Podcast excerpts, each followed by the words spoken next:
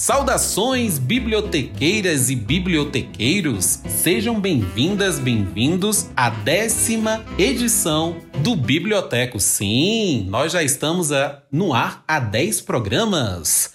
E hoje, como não poderia deixar de ser, uma edição especialíssima. Daqui a pouco vocês vão sentir a potência da nossa convidada especial. Eu sou Rafael Cavalcante, bibliotecário, modelo, personal stylist, aqui a seu dispor no décimo biblioteco. E a meu lado, a nossa querida co-apresentadora, Luciana Kramer Miller. Olá, pessoal, tudo bem? Sou Luciana, como o Rafa falou. É, nossa edição de hoje realmente é muito especial, eu estou muito feliz está fazendo parte, né? Para quem não me conhece, sou bibliotecária, sou professora do curso de Biblioteconomia da UX, sou presidente do Conselho Regional aqui no Rio Grande do Sul, CRB 10. E estamos aí também fazendo podcast, né, Rafa? Uh, para a gente poder se comunicar mais com os nossos colegas, falar de assuntos que nos interessam, né? Para a classe da biblioteconomia, em especial para quem pensa como nós, né? Quem é progressista como nós. Sim, Biblioteco é o seu podcast progressista. A gente tem lado e a gente sabe muito bem que é um lado contra o fascismo que está a toda tomando o nosso país. Nós temos lado. Lu, tem recadinhos hoje? Não, nada de especial. Só mandar sempre um abraço para todo mundo, que todo mundo continue se cuidando, estejam todos bem. Bom, eu tenho um recado que eu até já falei para você pessoalmente, mas é de uma espectadora nossa desde o primeiro programa, sempre nos escreve assim que ela escuta, e ela ficou muito fã do, da edição número 8, ela gostou bastante, elogiou a sua ancoragem, se é que existe aí esse termo, do programa Denise Batista, bibliotecária, ela é mineira, mas sediada no Rio de Janeiro, e elogiou muitíssimo a sua participação, a da Evelyn, da Natália e da Andréia. Um beijo para você, Denise Batista. Bom, eu também não tenho recados especiais. Vou aqui repetir, Lu, se cuidem, vamos continuar aí quem puder, né, dentro dessa quarentena, porque nós já passamos no dia de hoje, dessa gravação, 17 de maio, de mais de 15 mil mortos. Então não é brincadeira a pandemia. O Brasil se encaminha para ser o novo epicentro da doença no mundo, ficando atrás somente dos Estados Unidos. Então, vamos nos proteger. Cardápio do dia. Bom, no cardápio do dia, nós vamos conversar com ela, a natural do Rio Grande do Sul, sua conterrânea doutora Luciana. Ela é especificamente da cidade de Alegrete. Graduou-se em biblioteconomia pela URGS, Universidade Federal do Rio Grande do Sul. Mas antes disso, ela se graduou em 2006. Antes disso, em 2005, ela atuou como coordenadora geral do Diretório Central dos Estudantes. Então aí teve início a sua carreira política. Nós estamos falando de uma deputada federal. Mas quem é ela? Ela teve três mandatos como vereadora de Porto Alegre pelo PSOL. Também atuou antes disso como bibliotecária na Fundação Bradesco, em Gravataí e como escriturária no Banrisul. E finalmente, em 2018, foi eleita deputada federal também pelo PSOL, pelo Rio Grande do Sul, na, e adentrou na 56ª legislatura. Nós estamos falando da deputada federal Fernanda Melchiona, atual líder do PSOL na Câmara dos Deputados.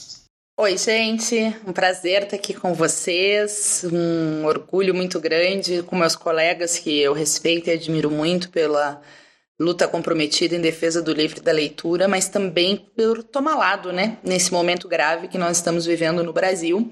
É, reencontrar o Rafael Cavalcante, que eu tive o prazer de conhecer aqui em 2019 na Câmara Federal e, e admiro e acompanho o trabalho, e a minha amiga Luciana Kramer, que a gente se conhece não sei há quantos anos, né, Lu?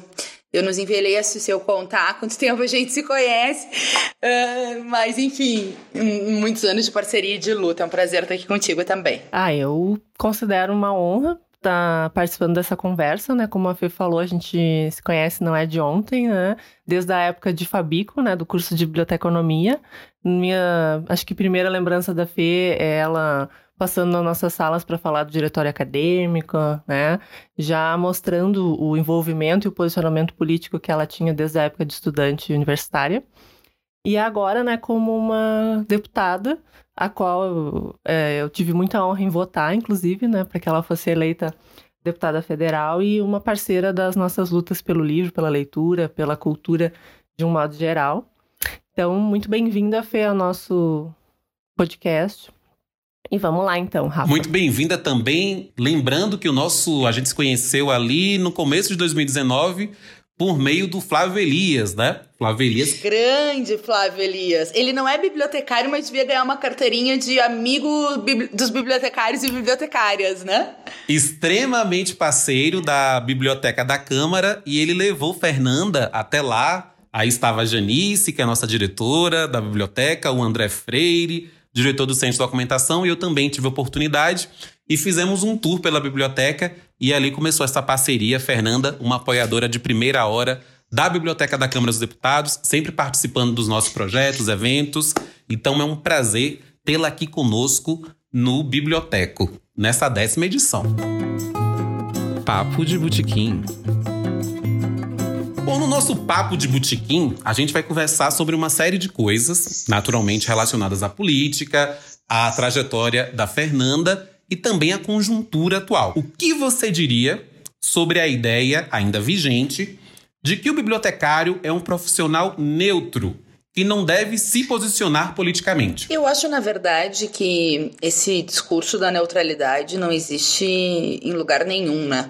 Eh, todo mundo tem posicionamentos uh, políticos, não partidários, políticos no sentido da concepção de mundo cada um tem, né? E eu vejo que na biblioteconomia, como qualquer em outra outra profissão, evidentemente nós temos uh, bastante, bastante profissionais que se posicionam em defesa de justiça, de igualdade, de combate à desigualdade informacional, em defesa do livre da leitura, eh, combatendo a tentativa de censura né, nas artes, nos livros, enfim. E claro que eu gostaria que fosse uma totalidade, né, uma luta que a gente tem para que uh, mais gente ainda se posicione, porque o tempo que nós estamos vivendo é um tempo muito difícil. E a neutralidade, ou não tomar lado, ou não se posicionar, significa na prática fortalecer quem é mais forte, né? Quando a gente não se, se posiciona, não toma lado eh, na sociedade eh, em relação ao que está posto, a gente facilita que sigam no poder pessoas que são inimigas das liberdades democráticas, que são inimigas do livro da leitura, que são inimigas do conhecimento, que são inimigas da ciência, né? Agora, no combate ao Covid-19, a gente está vendo, né?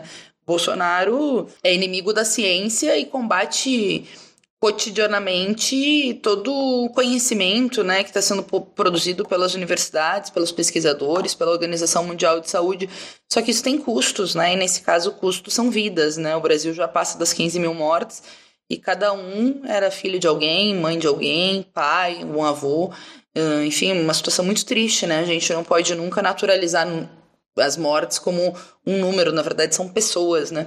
Pessoas que também são vítimas do Covid, é óbvio, né? Uma pandemia mundial chegou no Brasil, mas também são vítimas da irresponsabilidade, na negligência e da forma leviana e até criminosa com que o Bolsonaro tem tratado o tema no Brasil. É, e lembrando também que a democracia, ela não é perene, necessariamente perene. Ah, tivemos a ditadura, veio a Constituição de 88 e a democracia está instalada e, e, e pronto e acabou. Não é assim. Ela é como uma planta, fazendo uma analogia, que tem que ser regada diariamente, porque a, a, o fascismo ele está sempre à espreita. E quando a gente percebe essa ascensão da extrema-direita em vários países do mundo, e infelizmente aqui, que ocasionou a eleição de Bolsonaro, percebemos o quanto o, a luta pelo ideal democrático é uma luta de todos os dias. Então, realmente, quando você se avora de uma neutralidade inexistente, você está facilitando, dependendo da sua posição, a essa ascensão de ideias fascistas. É, não, é, eu concordo muito com vocês dois, né? E quando a Fê falou que é, essa neutralidade ela não, não pode existir, não existe em nenhum âmbito, né? Eu fico pensando até na, naquele discurso de senso comum de que a, a política não, não se discute, seja no âmbito familiar, no âmbito de trabalho, enfim. É, e as pessoas realmente cometem, eu acho, esse equívoco de pensar que falar de política é falar de, de opinião partidária, o que não é necessariamente, né? Embora isso também possa ser debatido é, sempre com, com respeito, né, entre as pessoas.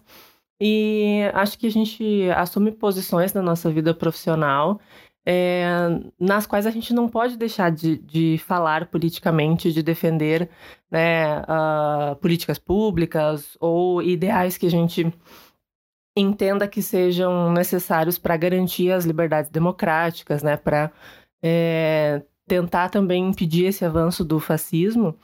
E acho que nas nossas uh, posições de bibliotecárias, bibliotecários, no meu caso, né, também participando de uma entidade de classe, isso nada disso me impede, né, de manter é, as minhas posições, principalmente no que diz respeito a é, tentar de alguma forma combater esse, esse avanço que está ocorrendo, né, do, do, fascismo e o governo Bolsonaro tem dado aí diversas provas de que é, tudo se toda a conjuntura aponta, né, para mais a cada dia, né, mais é, liberdades democráticas sendo retiradas, enfim, cerceadas. Então, acho que, que é isso aí. E agora, adentrando neste papo, ele que já estava afastado deste programa há algumas edições, Ricardo Queiroz. Olá, olá, bibliotecos e bibliotecas, boa tarde, boa noite, bom dia, né? Dependendo de quando que o pessoal vai, vai acessar. Cheguei aqui com uma. Tá meio conturbada a minha chegada hoje. Prazer em falar com a Fernanda, grande representante aí da categoria e representante do nosso campo, né? O campo da esquerda. Interessante. Fernanda, é, a gente ouve falar aí desse novo normal, né? Que eu gosto de falar que é o novo anormal que a gente tem que construir, porque o normal não estava dando certo, né? Já faz um tempo, aliás, que esse normal não dá certo. É... Então, a gente, eu quero saber, a gente queria saber aqui, qual, qual, como é que está no Congresso essa, a discussão em torno das leis, as, as, as, as, as emergências em relação à pandemia. Porque eu ouço muito falar de, das coisas no âmbito da classe média, né? Ah, vai ter um novo normal, nós vamos ter que se adaptar. E a classe trabalhadora? Como é que está a representação da classe trabalhadora no Congresso nesses tempos de pandemia? Em questões que são muito sensíveis e que não são apenas da pandemia, né? São crônicas e vêm de muitos, muitas décadas, muitos séculos, né?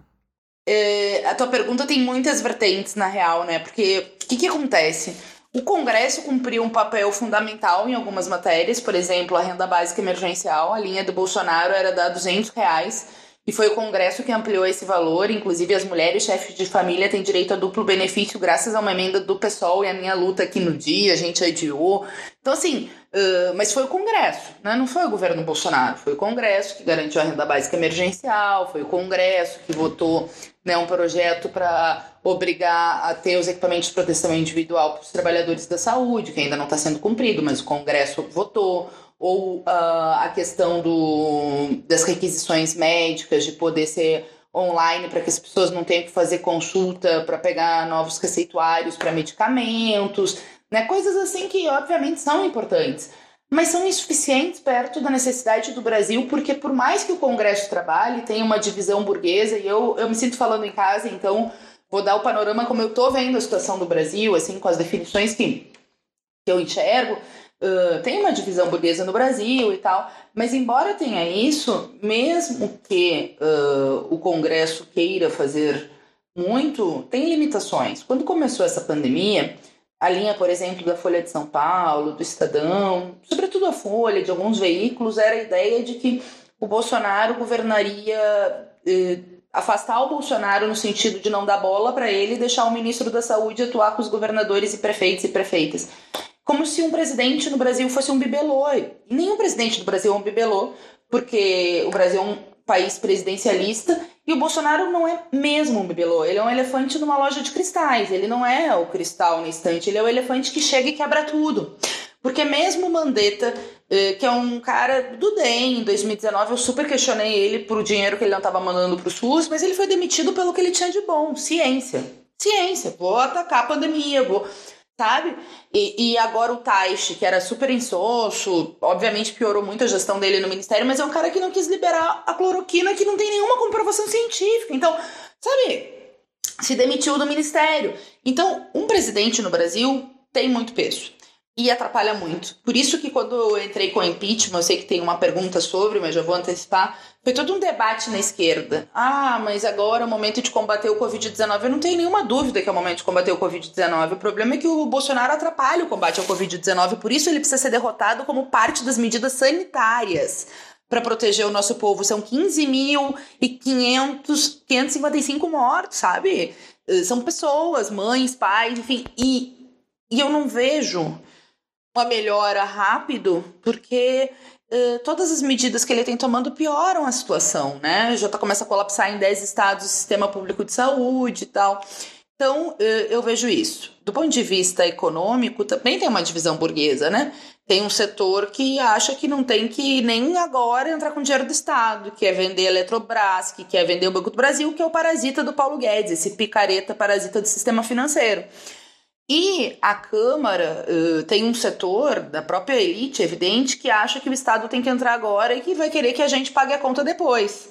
Né? Acha que o Estado tem que entrar, porque é óbvio, numa situação de crise, até para salvar o capitalismo, o Estado tem que entrar, não é um problema de de vontade, mas depois vão querer passar esse ajuste para as costas dos trabalhadores. Então, a gente tem que fazer uma unidade de ação no sentido de combater o Covid agora, com quem estiver a favor da ciência, etc., mas ao mesmo tempo postulando um programa para o futuro. Da onde vai sair essa grana? Da taxação dos ricos, né, das grandes fortunas, da taxação dos lucros e dividendos. Um acionista do Bradesco não paga, não paga tributação sobre os lucros que ele ganha líquido do, do banco. Não pode ser assim, entende? Ou mesmo a dívida pública. A Argentina aqui do lado diz que não vai pagar e ponto, para salvar o povo. E aqui o Brasil pagar um trilhão por ano para dívida pública para especuladores. Então, acho que uh, tem isso. Então, como avaliar o Congresso nessa situação? Acho que é muito contraditório, sabe? Uh, ainda mais agora que um pedaço grande do centrão, né, daqueles partidos mega fisiológicos e corruptos notórios entraram na base do governo Bolsonaro. Ele ampliou a bancada dele para 200 deputados. Né? E embora eu tenha muitas diferenças ideológicas e econômicas com o Rodrigo Maia, né, eh, é evidente que ele não é, uh, enfim, defensor do autoritarismo do Bolsonaro, é defensor da agenda econômica e de outras pautas que eles têm em comum. Então, uh, a entrada desses 200 deputados uh, vai atrapalhar bastante a possibilidade uh, da Câmara ter qualquer posição um pouquinho mais independente. Eu acho que o Rodrigo Maia está errando muito em não abrir o pedido de impedimento, já são mais de 30 pedidos de impedimento no Congresso Nacional. Um deles assinado por mim e todos os outros eu valorizo. Aliás, eu estava dizendo agora no WhatsApp, por isso me atrasei sobre o pedido de impedimento que deve, ser, eh, que deve entrar essa semana com entidades, com PSOL, PCB, PT. Eu assino de novo. Eu acho que todas as iniciativas que tiverem contra o Bolsonaro terão meu apoio, sem dúvida alguma, porque é uma luta histórica, assim, né? A gente precisa vencer as trevas. É, e o que, e o que você diz, é, Fernanda, corrobora com uma coisa que eu penso, né? O, a, na política, é, as coisas têm que ser feitas efetivamente, né? Eu tenho muito, uh, muita crítica e, e, muito medo, inclusive, dessas análises que falam. Geralmente na segunda-feira tem manchete assim, no, no, campo progressista, nos meios de comunicação do nosso campo, né? Ah, Bolsonaro está derretendo, é o fim do governo Bolsonaro, né? E é um fim que nunca vem, né? E esse fim vai se dar de que maneira? É, fazendo pedido de impeachment, denunciando, fazendo uma articulação política mais ampla, para além da esquerda, do campo progressista tal, para cada vez mais minar e, e denunciar e deixar claro para a população como um todo que o Bolsonaro está destruindo é, os fundamentos do país, né? Para além da pandemia, inclusive. Eu acho que corrobora com que eu, uma coisa que eu vinha pensando, essa sua fala. Né? Porque o bom do conversa de botequim é que a gente. Vamos supor que a gente estivesse no botequim a gente vai falando, né? E eu, eu, gostei muito da tua é. consideração. É. Eu acho o seguinte, é muito louco isso, porque o Bolsonaro perdeu o apoio, a rejeição aumentou. Acho que quando o Moro sai falando aquela delação lá da federal, ele leva um setor do povo, da classe média, que achava que estava votando contra a corrupção, né, ao eleger o Bolsonaro. Enfim, isso infelizmente aconteceu no processo de 2018, né? Teve gente que comprou gato uhum. por lebre. Mas é louco porque ele se reconstitui uh, no setor de mais popular com a renda básica emergencial. Isso é muito ruim, porque ele não fez nada pela renda básica emergencial, foi uma vitória do Congresso, não foi do Bolsonaro. Aí alguém pode dizer, ah, porque fizeram errado. E daí eu, eu não penso assim, eu acho que a fome tem pressa e eu não tô nem aí que é ele que está capitalizando. Mas eu acho que a gente tem que sempre falar para o povo. Então toda vez que eu falo da renda básica emergencial, eu falo, olha a renda de 600, porque a que o Bolsonaro queria dar era 200. Mas sempre, sabe? Tem que bater nessa tecla e eu peço a ajuda de vocês, porque todo mundo aqui é, é militante, que eu digo no sentido de ativista, independente. Né? Claro. Né? Eu acho que a gente tem que falar Sim. muito isso, muito isso. Tem uma questão também que quando ele se capitaliza novamente com essa questão da renda, que sequer foi ele que que pensou nesses 600 reais, né, mas era de 200, você, você acredita que há um problema de comunicação dos setores da esquerda com o povo, e aí a extrema-direita ela sai na nossa eu frente. Acho que sim. Em, por exemplo, fake eu news. Acho que sim. Eu acho que não é o único problema da esquerda. Eu acho que a esquerda que está pensando no calendário eleitoral de 2022 precisa se dar conta que, olha, falta muito para eleição. Eu, eu confesso para ti que eu não tô nem pensando no de 2020. Embora tenha eleição esse ano, etc. Para mim, a prioridade é combater o Covid e derrotar o Bolsonaro, porque tem que andar meio junto. Mas enfim, acho que a esquerda erra em muitas coisas e essa é uma delas. Assim, a comunicação, claro que não é um problema só de vontade, né? Eu quero sempre comunicar e tentar, enfim, mas a gente talvez não tenha tanta perna quanto gostaria, mas acho que tem a ver uh, com a necessidade uh, de uma esquerda mais presente, né? Uh, mais presente no, no, no, bairro, mais, mais vinculada com as lutas do povo. Eu, claro, agora nós estamos em isolamento social, não estou sendo responsável dizendo que a gente tem que ir para o bairro. Mas eu sempre acreditei que um dos piores problemas, ou das minhas maiores críticas que eu tive aos governos petistas, além de ter assumido o modus operandi do regime político, que sempre foi podre, né? Eles pegaram o PT para Cristo na, na questão da corrupção, quando na verdade esse sistema é corrupto há 500 anos. Não foi o PT que inventou a corrupção, por favor, né? Só que para governar, o PT aceitou essa premissa de governar com tomar lá da cá, com os cargos, com o PP, etc. E eu acho que o papel da esquerda na institucionalidade é exatamente outro, né? Não aceitar a institucionalidade como está, mas tentar alterá-la. Só que, aí, bom, é um balanço histórico, eu nem, nem acho que caiba nesse momento que a gente está fazendo, só que uma das coisas que eu acho que foi muito grave nesse período foi a desmobilização. Né? Aquela ideia de, ah, vamos deixar o governo trabalhar, já que o governo é nosso, nós não vamos mobilizar, nós não vamos ter independência da classe. E isso, até tu recuperar, é muito difícil, né? Assim, eu não, não tô nem falando, vocês sabem que eu sou do pessoal, sou de outro partido, mas a ideia da auto-organização do povo, da mobilização, né, da vinculação mais direta com o território, ficou um vazio em vários lugares nos territórios usados pelo que tem de mais fundamentalista, de fundamentalista, sabe?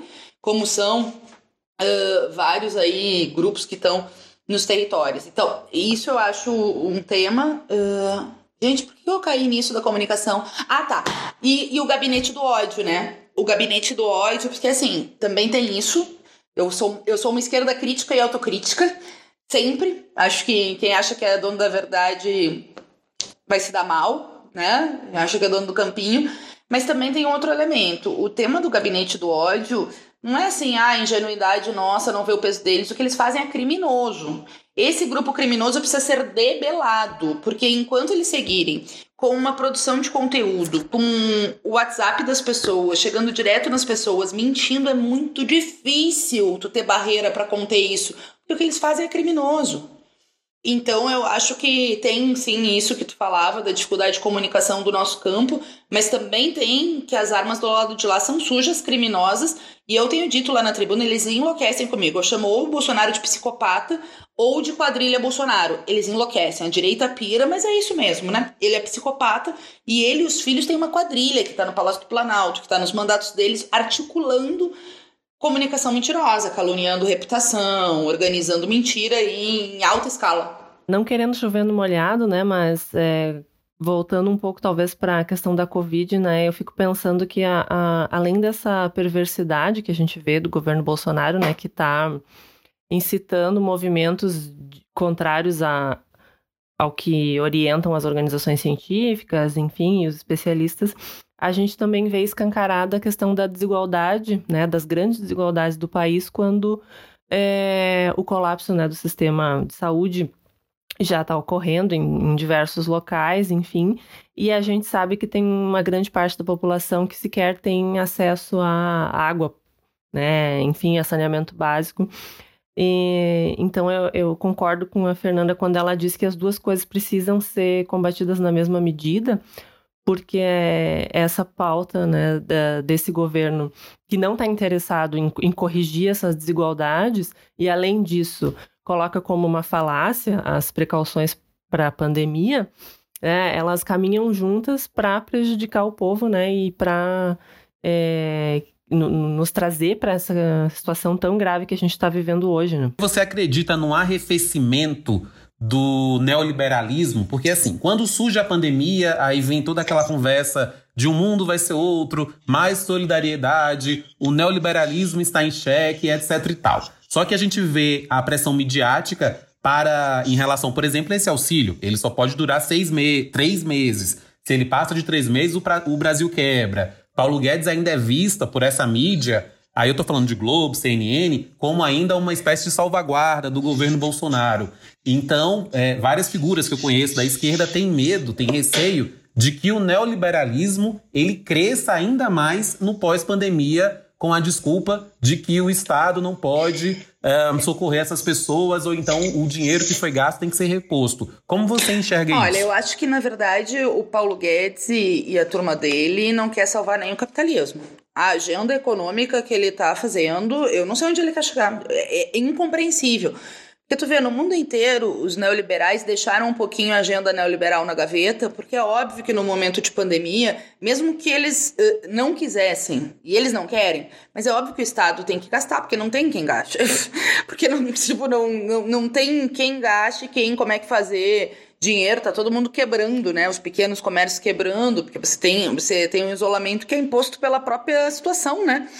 Uh, da vida e tal. Então, veja, uh, essa linha do Paulo Guedes é de uma insanidade sem tamanho. Ele anunciou ontem que quer vender a Eletrobras, quer vender o Banco do Brasil. Primeiro, assim, eu sou contra a privatização sempre, mas só porque às vezes eu gosto de pegar eles no contrapé do argumento deles. Por que, que eles querem vender a Eletrobras no meio de uma crise econômica do jeito que tá? Eles vão vender a preço de banana Eletrobras, mesmo do ponto de vista deles.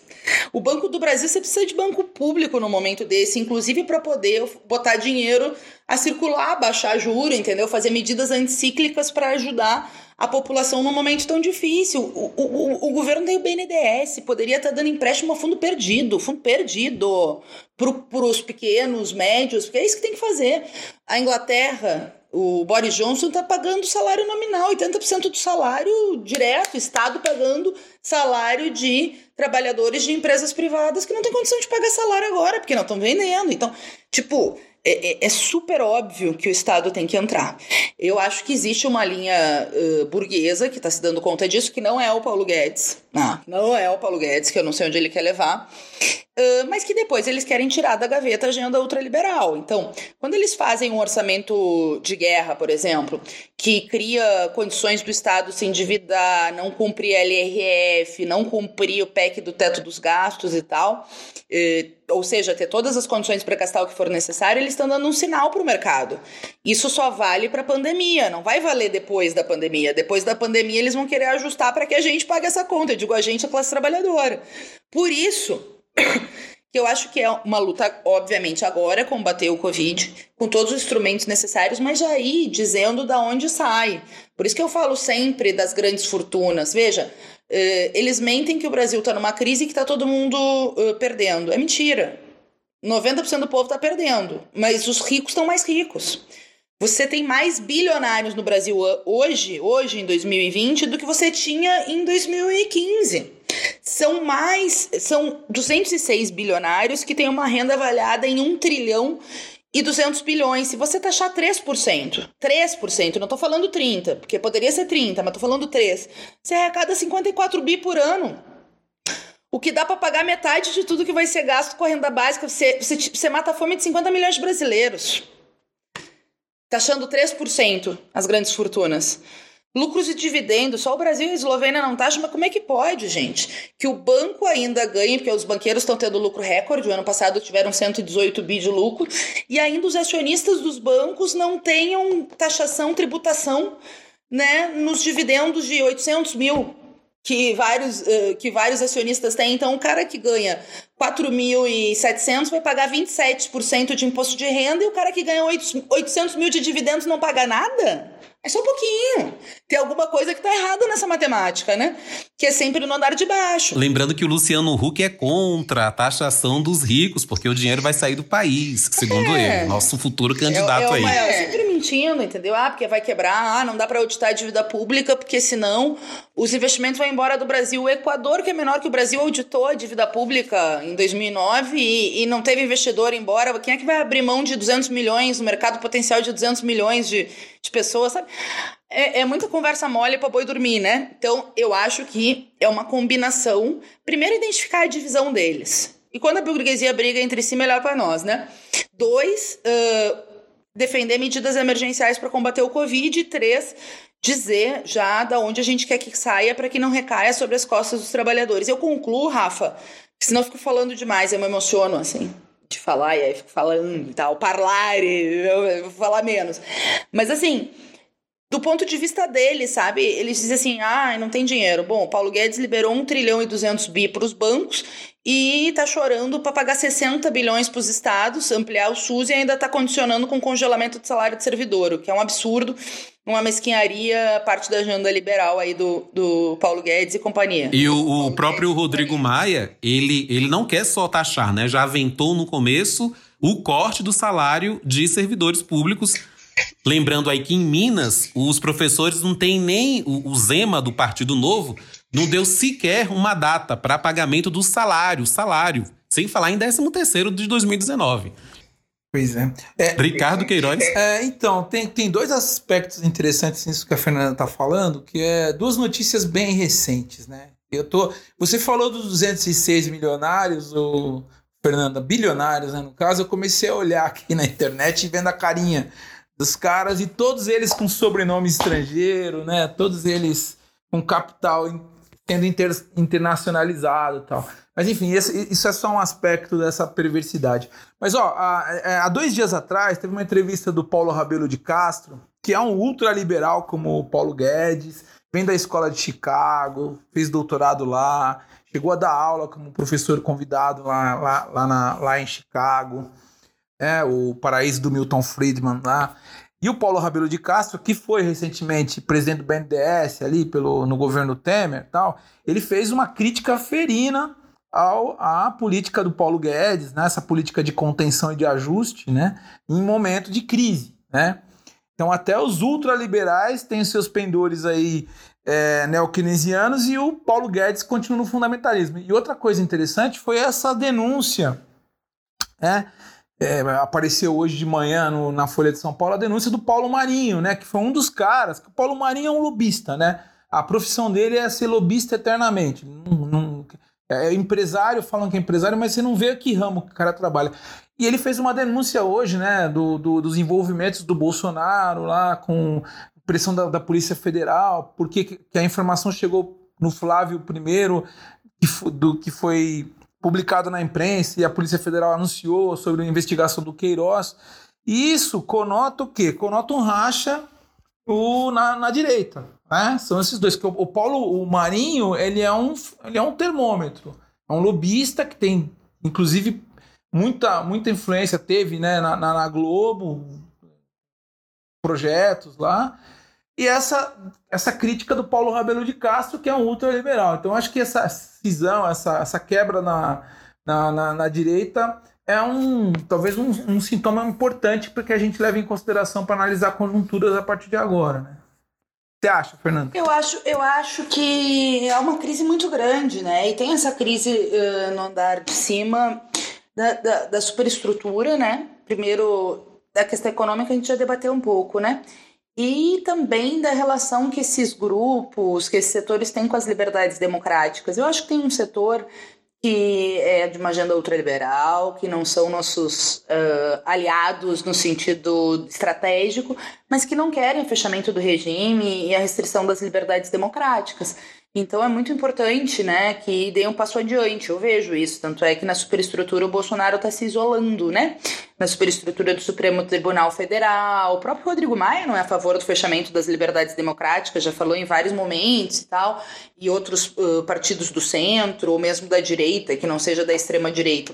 Outra coisa é que, bom, uh, do ponto de vista econômico, e enfim, nós temos muitas diferenças, não é isso? Não, não, se trata de aliança eleitoral, qualquer coisa que o valha, mas eu acho que é preciso unidade de ação com todos que defendem as liberdades democráticas nesse momento tão grave, porque enquanto o Bolsonaro seguir, primeiro que ele escolheu liderar a extrema-direita, e enquanto ele seguir, infelizmente ele vai seguir organizando o exército dele, né? Eu digo dessa tropa de. Uh, de translocados, sei lá, dessa turma que que é violenta e, e, enfim, quer fechar as liberdades democráticas no país e vai tentar seguir avançando, né? É, foi, inclusive, quando a gente fez o debate do impeachment, tinha gente que dizia, ah, porque tem que combater o Covid, eu também acho, tirar o Bolsonaro é para combater o Covid. E segundo, ah, não tem correlação de força. Eu disse, não, nós precisamos dar um sinal. Vale lembrar que nosso pedido de impedimento foi o primeiro da esquerda, né? A gente precisa dar um sinal, a gente precisa mostrar que é preciso dar um basta até para alterar a correlação de força no Brasil. E de lá para cá piorou a correlação de força interna do Congresso para nós, não melhorou. Então eu acho que é necessário também pensar um pouco em como potencializar as vozes democráticas, os panelaços, as formas de mobilização necessárias para pressionar o Congresso e dar o passo adiante, né?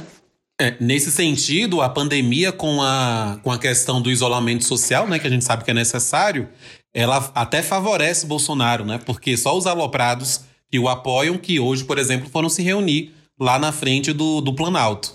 Então seria muito interessante ter um povo na rua se vivêssemos um outro contexto, né? Mas há de se pensar em formas. É, eu quero trazer agora um pouco o nosso papo para uma seara que eu sei que é muito cara para Fernanda, que é a a questão da leitura, né, que eu sei que foi pauta uh, nos mandatos dela como vereadora e como deputada também, inclusive criou né, é, e preside ao lado do senador Jean Paul Prats a Frente Parlamentar Mista do Livro, Leitura e Escrita. Aqui em Porto Alegre, né, é, o Conselho de Biblioteconomia sempre foi parceiro mesmo muito antes né, da minha gestão, é, para a própria criação do Plano Municipal do Livro da Leitura, que a Fernanda foi é, parceira fundamental, é, também presidiu a, a, Frente Parlamentar de Incentivo à Leitura, né, na nossa Câmara Municipal aqui. E eu queria saber, então, é, nesse momento, né, é, em relação à frente mista, o que, que tem sido feito, o que, que tem sido discutido de apoio ao setor do livro e leitura, né, no momento dessa pandemia. Eu sei que já tem algumas coisas sendo feitas, mas eu, claro, gostaria de ouvir de ti, Fê. Não, eu acho assim, a, a, situação é muito grave, né, do ponto de vista do livro, da leitura, da cultura de uma forma geral, né? O Brasil não tem secretária de cultura. O Brasil tem uma desaparecida que parece que estava abduzida durante dois meses de Covid-19 e quando apareceu, apareceu para tripudiar das vítimas da ditadura civil-militar, que é Regina Duarte, né? Assim como todo momento a questão envolvendo a nossa área do livro da leitura vai mudando, né?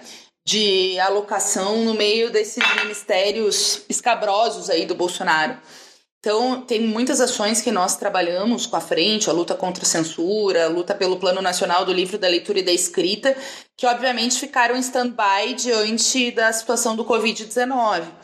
Eh, porque a gente queria fazer convocação para o ministro lá na, na Câmara, né, para poder atuar no caso.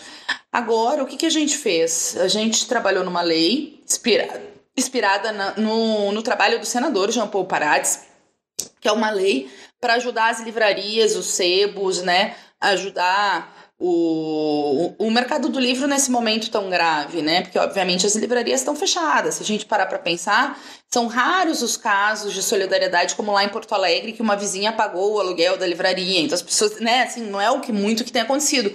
Com exceção da Ponto .com, que aí manda pelo correio e até pode ter aumentado um pouquinho a venda, as pequenas livrarias, sebos, estão muito raladas, né?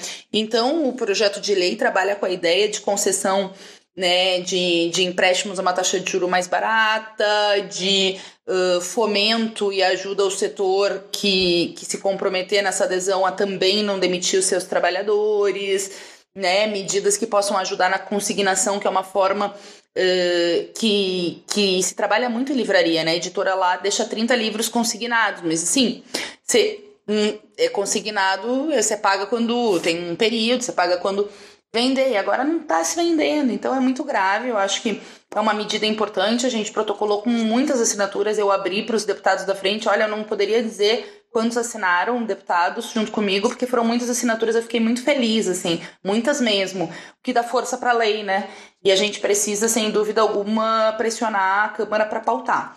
Agora, o, sabe, eu, eu vou e volto sempre, porque o Bolsonaro vetou a Lei 873, que previa a renda básica emergencial para os artistas, para o pessoal da cultura, para os motoristas de aplicativo. Gente, o setor todo, eu falei de motorista de aplicativo porque também esses setores todos estão passando fome, sabe? E, e, é óbvio que ele não quer ter política para o mercado editorial, né? Então, assim, volta e meia, qualquer coisa que a gente debater passa por também afastar esse homem, é um psicopata, um criminoso, sabe? Depois que passar a pandemia no Brasil, não adianta a gente denunciar ele no Tribunal Penal de Haia para ele responder por genocídio. Embora uh, talvez seja necessário, nós temos que derrotar ele agora. Agora, para que menos gente sofra, para que a gente tenha menos mortes, para que a gente tenha alguém. Sabe, o Brasil tinha que estar tá fazendo, sabe o que agora? Para tudo. Vamos fazer reconversão industrial no nosso parque tecnológico para conseguir produzir os respiradores necessários que a gente não está conseguindo importar de fora. Vamos botar a Ambev a produzir álcool e gel. Vamos botar as universidades a fazer testes em massa que a gente não tem testagem suficiente no tamanho do Brasil. Vamos uma economia de guerra voltada para combater o Covid. Era isso que o Brasil tinha que estar tá fazendo, mas o Bolsonaro decidiu liderar a extrema-direita. Então, o que, que vai fazer? Tem que derrubar ele. E a gente vive um contexto de. É, já, já antes mesmo da pandemia, de muito pouco acesso à leitura e à educação, né? A gente com muitas mazelas precárias na nossa educação, e a gente tem a postura do, do ministro da Educação, né, que deixa bem claro que na opinião dele, né, que reflete a opinião do presidente também, o acesso à universidade pública deve ser realmente para uh, uma determinada parte né, da sociedade que, então, é, apesar da pandemia, teria né, ainda acesso a, a meios de, de estudo, enfim, pra, com toda essa questão da, do Enem, né, quando o ministro fala, então, que o Enem não é para corrigir é, desigualdade social, ele é para selecionar os melhores, e os melhores, então, no entendimento dele, são os com mais poder aquisitivo, né? O que, que tu pensa sobre isso, Fê? Eu acho que é uma reprodução de desigualdades, é uma loucura que eles não adiam o Enem, gente. É uma loucura isso. É, eu não gosto de falar que eles são loucos. Eu já, sabe, sabe bem, né, Lu? Eu já fiz eh, perguntas, já, compare... já teve comparecimento da Câmara no Ventralbe, do Ernesto Fraga Araújo, do Velez, e eu como deputada sempre vou e entrevisto, né, e faço umas perguntas bem, bem duras, né, contra eles. Eu não gosto de chamar eles de louco porque diminui o perigo que eles são, né, porque são perigosos, mas tem um elemento de, de loucura ali grande, sabe? É surreal. Agora na Câmara tem 11 PDLs, que é um projeto de decreto legislativo de 11 deputados e deputadas, bancada um inclusive meu, do pessoal, por sugestão da Sema Bonfim, adiando o Enem, né? Eu acho que tem chance da Câmara votar, existe uma ampla maioria dos deputados que sabe que tem que adiar o Enem, uh, mas não querem passar por cima do ministro da Educação, né? Eu, por mim, tinha que passar por cima, porque de um louco tu tem que, né, fazer. Aliás, não é bom também chamar ele de louco, porque eu tenho muito respeito pro pessoal que tem algum, algum problema de saúde mental, né? Tem muitas, tem muitas uh, doenças, enfim, psíquicas e, e chamar o Ventralbe de louco acaba ofendendo muitas pessoas que, que sofrem de problemas de saúde mental. Mas, enfim, quando tu tem um insano melhor dizendo, ministro da Educação, você tem que passar por cima mesmo para preservar direitos, que como é que quem estuda na escola pública tá dois meses sem aula, que não tem internet, às vezes sequer tem comida, porque comia merenda na escola, vai ter condições de fazer o Enem, sabe? É uma perversidade, é uma necessidade histórica de o Enem. Desde o início, né, acho que lá da, do pós-eleição, o governo Bolsonaro escolheu, né, eu acho que atua fortemente na área de cultura, né? É, usando a cultura né? E as humanidades em geral, enfim, o que se antagoniza com a barbárie, usando como, como o principal alvo, né? Não é à toa que escolheu secretários que escolheu e que o tempo todo bate nessa questão da guerra cultural, da invencionice olavista, que na verdade não é do Olavo, tem origem da extrema direita estadunidense, né? Se você pegar as raízes, isso vem de muito tempo já, que é que vem dos, dos radialistas do, do, do, dos, dos, Estados Unidos profundo, né? Que todo dia martelam nessa questão, que é a degeneração dos valores ocidentais, enfim. Isso tudo tá é, na ponta de lança da guerra cultural que o governo Bolsonaro estabelece no país hoje. E que entra nas periferias de um jeito completamente enviesado e tem uma certa adesão que não é de hoje. Entendeu? Acaba influenciando, inclusive, na formação, na falta de espaço para a formação política que você citou agora há pouco, Fernando, que a esquerda deixou de fazer, de trabalhar as bases, né? Ou quem faz hoje são as igrejas e o bolsonarismo via WhatsApp, né? Você falou do, do escritório do, do ódio, né? Eles fazem isso muito bem, porque é um método, eles têm método, né? Não, não, é, não, é, não são poucas as vezes que o Bolsonaro fala uma coisa que chega no seu WhatsApp ou no WhatsApp do seu tio, da, da sua família, é, uma hora antes, duas horas antes, e o Bolsonaro reproduz essa fala depois, que já está espalhada pelo Brasil inteiro. Né? Nesse sentido, Fernanda, qual que você acha que o Congresso pode fazer efetivamente agora, né? além de estar tá fazendo já essas esses programas emergenciais de, de renda mínima para artistas, para mediadores de leitura, enfim, para as pessoas que trabalham na ponta da cultura. O que, que você acha que o Congresso, o Congresso pode fazer mais? E se tem já tem alguma coisa engatilhada ou, é, ou, ou, vai depender de pressão popular? Como é, Olha, como é que você vê isso? Em primeiro lugar, uh, Ricardo, uh, eu vou te convidar para vir pro pessoal Olha só. Não, porque assim, é, de qualquer maneira, brincadeiras à parte, eu acho que é muito importante a gente compartilhar análises, né? E durante muito tempo, em 2019, tinha uma turma que dizia: ah, mas isso é secundário, é jogo de fumaça quando ele ataca as mulheres, quando ele ataca não sei o quê. Não é jogo de fumaça, é guerra cultural, gente. É vinculado com um projeto autoritário, pelo amor de Deus, sabe? Não vamos tratar como secundário coisas que são centrais na ideologia deles. Por que, que eles querem mudar os livros didáticos? Por que, que eles querem censurar a cultura, a leitura? Porque eles sabem que para impor um modelo autoritário você tem que acabar com voz crítica. Todas as ditaduras no mundo fizeram isso na história, nazismo, fascismo, ditadura civil militar. Então, assim, tipo, sabe? E aí eu ficava tão indignada em 2019 que eu briguei com tanta gente da esquerda. Aí quando tinha ouvindo falar, me dá um, ai, coisa boa, sabe? Uh, enfim, que a gente está vendo parecido uma guerra cultural, é ideológica, é coordenada. O Olavo é um dos pseudos intelectuais, mas é além do Olavo, do ponto de vista da estratégia de comunicação, tem Steve Bannon, tem uma articulação internacional, sabe? Eles, desde uh, há 90 anos, Ricardo, o Brasil não ia na Hungria. Eles já foram seis vezes na Hungria reunir com o Orbán, que fechou o regime, entendeu? Ele tá fechando o regime. Sim, não dá pra comer vidro. Cara quer enfrentar a extrema-direita sem fazer análise séria das coisas, não dá. Tem que fazer análise séria do que a gente tá enfrentando. E eu acho que tu faz uma análise muito séria. Então, brincadeiras à parte, né? Gostei muito da tua introdução. E eu acho que também a necessidade de enfrentar a extrema-direita significa construir uma esquerda anti-regime com capacidade de massas. Nós ainda não temos toda essa força, porque, como eu disse, eu sou crítica e autocrítica, mas nós precisamos de uma nova esquerda no Brasil. Estou imbuída dessa luta. Bom, feito esse preâmbulo, eu acho que o Congresso tem que abrir o processo de impedimento. Eu já tenho dito para o Rodrigo Maia, ele tem que abrir o processo de impedimento. Não, não tem mais o que fazer, entendeu? Não, acreditar que vai normalizar o Bolsonaro, isso aí é tudo papo furado. Tem que derrotar o Bolsonaro. Ponto. Tem que abrir. O processo de impedimento é o canal que a Câmara tem. O Supremo tem, outros, tem outras formas, aí bom. Mas no caso da Câmara é o processo de impedimento. Bom, agora o Bolsonaro tem 200 deputados. Eu acho que a gente tem uma contradição. A gente não pode ir pra rua por causa do Covid. Porque se a gente pudesse ir pra rua, eu acho que ia ter mobilizações gigantes contra o Bolsonaro. Não ia ser mobilização de 300, sabe? Eu acho que ia ter milhões de pessoas nas ruas do Brasil contra o Bolsonaro. A gente não pode. A gente não é responsável. Aí ele faz ato todo domingo com 300 lunáticos e parece que ele tá muito forte. É 300 lunático, entendeu? É 300 lunático, esses dias eu passei por lá meio. Ah, por favor, entendeu? Só que nós vamos ter que. Vamos ter que pensar. Além dos panelaços, como é que a gente pode se mobilizar nesse período tão difícil, né? Esse é o tema, esse é um nó que nós temos que pensar junto. Eu, eu, gosto de ficar dando pitaco toda hora. O Rafa de vez em quando me dá umas broncas, Fernanda, e a Lu também, mas eu vou fazer só um comentário mais. Eu acho que tem uma coisa que a gente tem que olhar, não é dar ideia para a direita, não, mas acho que olhar com uma certa, um certo cuidado, que é no sistema educacional polonês.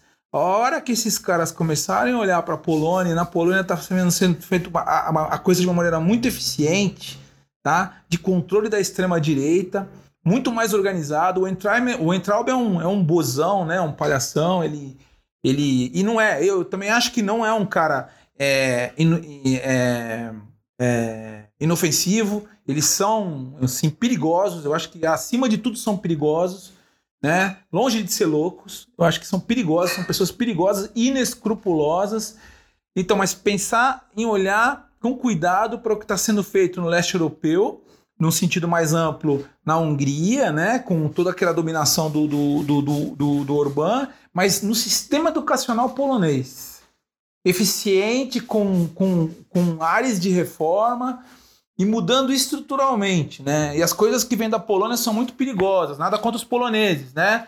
Quanto o povo polonês, que é muito abrangente, tem, tem uma diversidade muito grande lá. Mas é, é, muito interessante observar esse sistema educacional polonês, o que a extrema-direita está fazendo lá, que é muito eficiente e muito danoso para o processo educacional como um todo. Só fazer mais um comentário bem breve, concordando com isso que a Fê falou, né? Que a gente não pode diminuir essas posturas é, do Bolsonaro como ah, ele está fazendo isso para que a gente, desmerecendo as mulheres ah, ou qualquer outra minoria política, né? É, ele faz isso só para criar burburinho e a gente tá comprando a, a, a, briga, enfim, tá, tá mordendo a isca. Eu acho que a gente realmente é, deve combater isso. Né? Isso não, não. Uma coisa não não impede a outra, e quando a gente vê pessoas que minimizam isso, né? Que, ah, isso ele fala da boca para fora, ele é um. Né, ele é um palhaço mesmo, ninguém dá bola para ele, mas na verdade isso tudo representa muita coisa, né, que a gente vê refletida em diversas uh, situações né, na, no país. Então, acho que isso também precisa ser combatido na mesma medida que outras é, perversidades que o governo dele está tá impondo, né? Era só isso, Rafa. E antes da gente passar para o nosso é, rodada de shots, que é o nosso momento mais light, só lembrando que a mídia, né, volta, lá vem eu falar da mídia, teve um papel na legitimidade de Bolsonaro, que já mostrou que veio há muito tempo. Quando no impeachment da, da presidente Dilma, fez toda aquela. É, ovacionou né, o Ustra, e em 2018 foi tratado como um cara, como um candidato à semelhança de todos os outros. E uma pessoa que já tinha é, demonstrado vários sinais é, de que não estava dentro do, do, pacto democrático. A mídia, de olho no pacote neoliberal de Paulo Guedes, né, namorando esse pacote, aceitou o Bolsonaro, legitimou o Bolsonaro. O próprio Estadão que fez aquela no segundo turno, fez o editorial dizendo que Bolsonaro e o Haddad eram a mesmíssima coisa e eles optariam, se eu não me engano, pelo Bolsonaro. Teve dois jornalistas agredidos nessa, nessas manifestações de aloprados do Bolsonaro. Aí agora quer capitular. Mas a mídia teve, um, aqui no Brasil, um grande papel na legitimidade da extrema-direita. Eu acho que é muito importante que eles se reposicionam agora, viu, Rafa? Eu acho muito importante. Que a unidade de ação ela é importante nesse momento. Não significa não saber que interesses de classe essas empresas defendem, nem nada do gênero. Ou tampouco tirar a responsabilidade. Em 2018, Muitos setores burgueses não estavam com Bolsonaro no primeiro turno e apoiaram ele no segundo turno como se fosse o mal menor. Um fascista nunca é o mal menor. O fascista sempre é o pior dos perigos. E é óbvio, eu fazia muitos anos que não tinha fazia campanha pro PT, fui pra rua fazer campanha pro Haddad que nem uma louca. Louca, louca, louca. Então não não, não tive esse balanço histórico deles. Mas eu acho que é muito importante que se relocalizem agora, né? Muito importante para que a gente não fique isolado, né? Para que haja mais vozes democráticas sabendo do risco. Inclusive em 2019 eu pegava meus amigos na imprensa, jornalista, tenho vários, né? Uh, e aliás quero aqui registrar minha solidariedade aos agredidos uh, do Estadão, do Poder 360 e hoje uma jornalista da Band foi agredida também. Quero já deixar minha, minha solidariedade aqui. Mas eu dizia em 2019 para meus amigos jornalistas, por favor, não façam, uh, não sofram da síndrome do Carlos Lacerda, que defendeu a ditadura civil-militar e teve que se exilar dois anos depois da ditadura, porque ditadura não tem, entendeu? Começa perseguindo a gente que é de esquerda primeiro, os comunistas, o PSOL, não sei o quê, o MST, e depois pega todo mundo. Ditadura é ditadura. Não tem liberdade de pensamento, mesmo quem concorda com a agenda econômica deles. E eu acho que felizmente em 2020 o setor começa a ver, né? A Globo começa a ver, começa a se deslocar desse bloco de poder, é importante. É importante porque eles ecoam, né? Acabam ajudando a ecoar nossas vozes tão sufocadas. Rodada de shots. O Rodada de Shots desta semana vem com uma perguntinha capiciosa. As, todos os participantes, as nossas participantes, estão sabendo, devem ter feito os respectivos deveres de casa. E a pergunta é: se a sua vida fosse escolhida para virar uma cinebiografia hollywoodiana, já que Ancine está comprometido aqui no Brasil. Mas se Hollywood escolhesse a sua vida para fazer uma cinebiografia, qual atriz ou qual ator brasileiro vocês escalariam para o papel? Luciana Kramer? Ai, tinha que começar logo comigo. Não, po não posso pedir para ir pro final da fila. Olha, tá, assim, ó, eu não consegui pensar nada muito interessante sobre isso, até porque eu acho que isso nunca vai acontecer, né? Então, independe a minha resposta. Mas eu, eu diria Maria Flora, uma atriz que eu gosto. Estrela do filme Chega de Saudade, Ricardo Queiroz.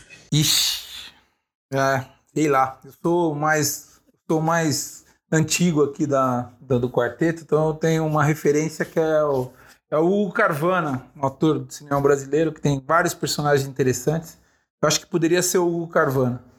É, o Hugo nos deixou, é né? Vamos pensar em alguém é, deste há pouco plano. Tempo, né? Há pouco tempo. E vários filmes, assim, antológicos com o Hugo Carvana, vários personagens interessantes. Acho que poderia Não tem ninguém da, vivo que poderia fazer esse papel? Ih, caramba. O outro vivo que poderia ser não tem nada a ver, inclusive não tá mal, assim, que é o Paulo José, né? Ele tá mal, ele não tá legal, não sei. Desses novos, não faço, não faço ideia. Fico com o, o E o Wagner Moura, ele é super de esquerda. O Wagner Moura é. Olha, é, é, do ser, nosso campo. Ser. Eu tenho uma... Assim, olha eu metida, né? Ser. Não era nem minha vez de responder, eu já respondo junto. ah, não, mas tem que ser mesmo, né? Que é, não, dá inspiração. Então ficar com, com, com, com esses. com a mistura de Carvana e Wagner Moura, vai. Um crossover de, de atores. para representar várias, é, várias épocas da tua vida. É, verdade, nossa. É. Quando ele tinha 16 anos, ia lá de São Bernardo, lá do ABC para São Paulo, na Galeria do Rock. Mas enfim, o, eu vou escolher Babu Santana, porque por tudo aí, né? Por ter sido essa figura que trouxe a questão da representatividade negra em pleno Big Brother. Mas foi o. É, bacana, bacana isso aí. É, é bem, aliás, tem, tem similaridades, né? Similaridades entre você e ele, né? Polêmico, né? Esse menino. Ô, Fernando, esse. O, o, o Rafael, ele arruma uma polêmica por dia. Tu imagina eu, Ricardo. Eu, eu, eu, eu, eu faço polêmica de tudo que eu lembro. Imagino. Eu vou te falar duas coisas de você. Eu lembro quando, quando você foi eleito, eu falei aqui para minha companheira, eu falei, putz, uma bibliotecária super articulada que se. Que assim, eu ouvia falar de você, mas depois você se tornou uma figura nacional como deputada federal, né? Da militância de esquerda a gente se conhece, mesmo não se conhecendo é, é, é, presencialmente, mas a gente se conhece de alguma maneira. Mas quando você vira deputada federal, fala assim: ah, nós vamos ter representação lá tal. E uma outra história muito engraçada é aqui do, do biblioteco, né? Porque a gente estava discutindo, quando era eu e o Rafael só, né? É, antes da Luciana chegar para arrasar, é, é, é, que tava muito masculina a coisa, né? E a gente ficava pensando em nomes, né? Aí eu falei, pô, que tal a gente chamar a Fernanda Melchiona? E o Rafael falou, mas você acha que a Fernanda Melchiona vai vir dar entrevista pra biblioteca? Eu falei, ó, chegamos aqui no estado de arte hoje, tá? Que legal. Então, a sua vinda, a sua chegada aqui, a gente quer, quer trazer mais gente para falar, né? Eu que agradeço e o convite. A gente vai perguntar da nossa convidada especialíssima, Fernanda, qual atriz faria o papel é de mesmo. Fernanda Melchiona? Eu já escolhi. eu escolheria a Leandra Leal, porque eu acho ela maravilhosa, uma excelente uh. atriz, bem posicionada, não tem medo de perder like para defender as coisas justas, corretas. E para mim, mulher linda é que luta e ela luta, admiro ela. Escolheria a Leandra Leal. Claro que é, aquele cabelo maravilhoso que ela tem não ia combinar né, com o meu, mas aí é a vida, né? É a vida. Le Leandra nos abrilhantando desde A Ostra e o Vento, Isso. filme de 1996. Acho que é por aí. Maravilhosa escolha. Bom, pessoal, chegamos ao fim de mais um Biblioteco, nossa edição de aniversário de 10 programas. É. E agora as considerações finais. dos nossos debatedores e convidadas. Vamos lá. Fernanda. Adorei muito, uh, espero vida longa aí o programa e que seja a primeira conversa de muitos. De muitas, perdão. Luciana Kramer Miller. Bom, é, eu vou até puxar o que o Ricardo falou antes, né? Já que quando. Antes de eu entrar na equipe, né? se surgiu essa questão, vamos convidar a Fernanda, mas a Fernanda não vai aceitar, enfim. E aí eu lembro quando vocês comentaram comigo, mas lógico que a Fernanda é. vai aceitar, né? Porque, e considero realmente um privilégio ter, é, poder ter essa opinião justamente por conhecer a Fernanda, né? Como a gente falou lá no início já de, de algum tempo, né? Não precisamos especificar exatamente quantos anos. né? Uh, mas sabendo, assim, a, a pessoa, a gente como a gente, né, que a Fernanda é, e sempre disponível é, quando a gente precisa, né, conversar com ela sobre alguma pauta da nossa área. Olha, eu nunca tive é, um não da Fernanda, né? Ela tá sempre conosco. É, quando era vereadora, agora permanece, né, como, como deputada federal.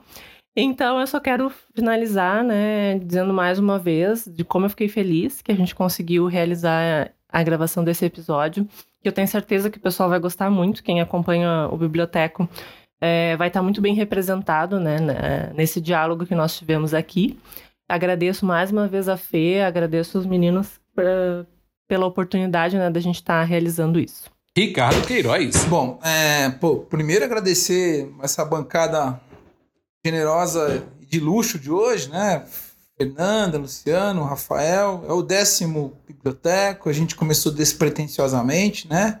Continuamos com essa despretensão, tentando fazer o, máximo possível, é, transformar esse espaço num espaço de discussão democrática, mas com uma marca bem, bem definida, que é uma marca à esquerda, né?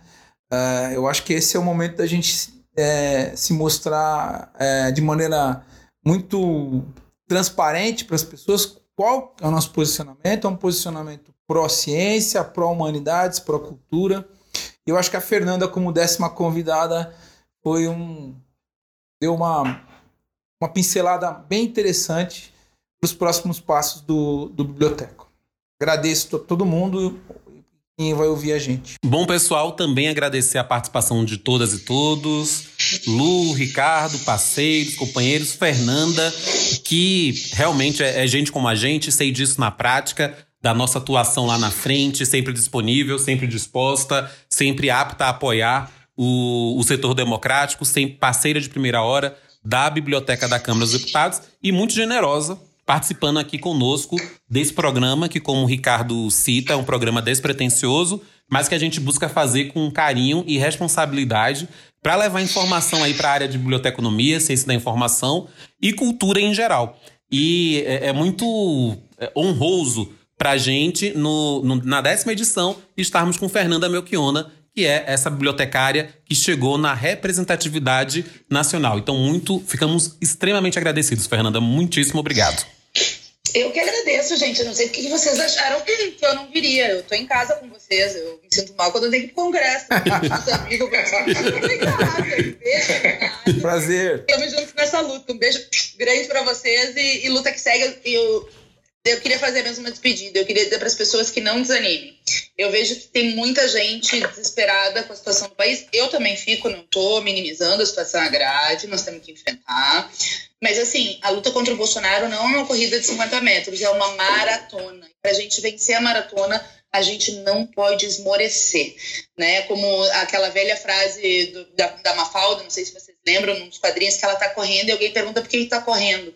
Ela diz, eu estou correndo para mudar o mundo antes que o mundo, o mundo mude a gente. Então, vamos seguir correndo para mudar o mundo, para combater o Covid, para barrar o Bolsonaro, sem desesperar e torcendo para que a solidariedade vença a barbárie né, e a gente possa construir um futuro diferente para o nosso povo. Legal. Beijo para todos. Também.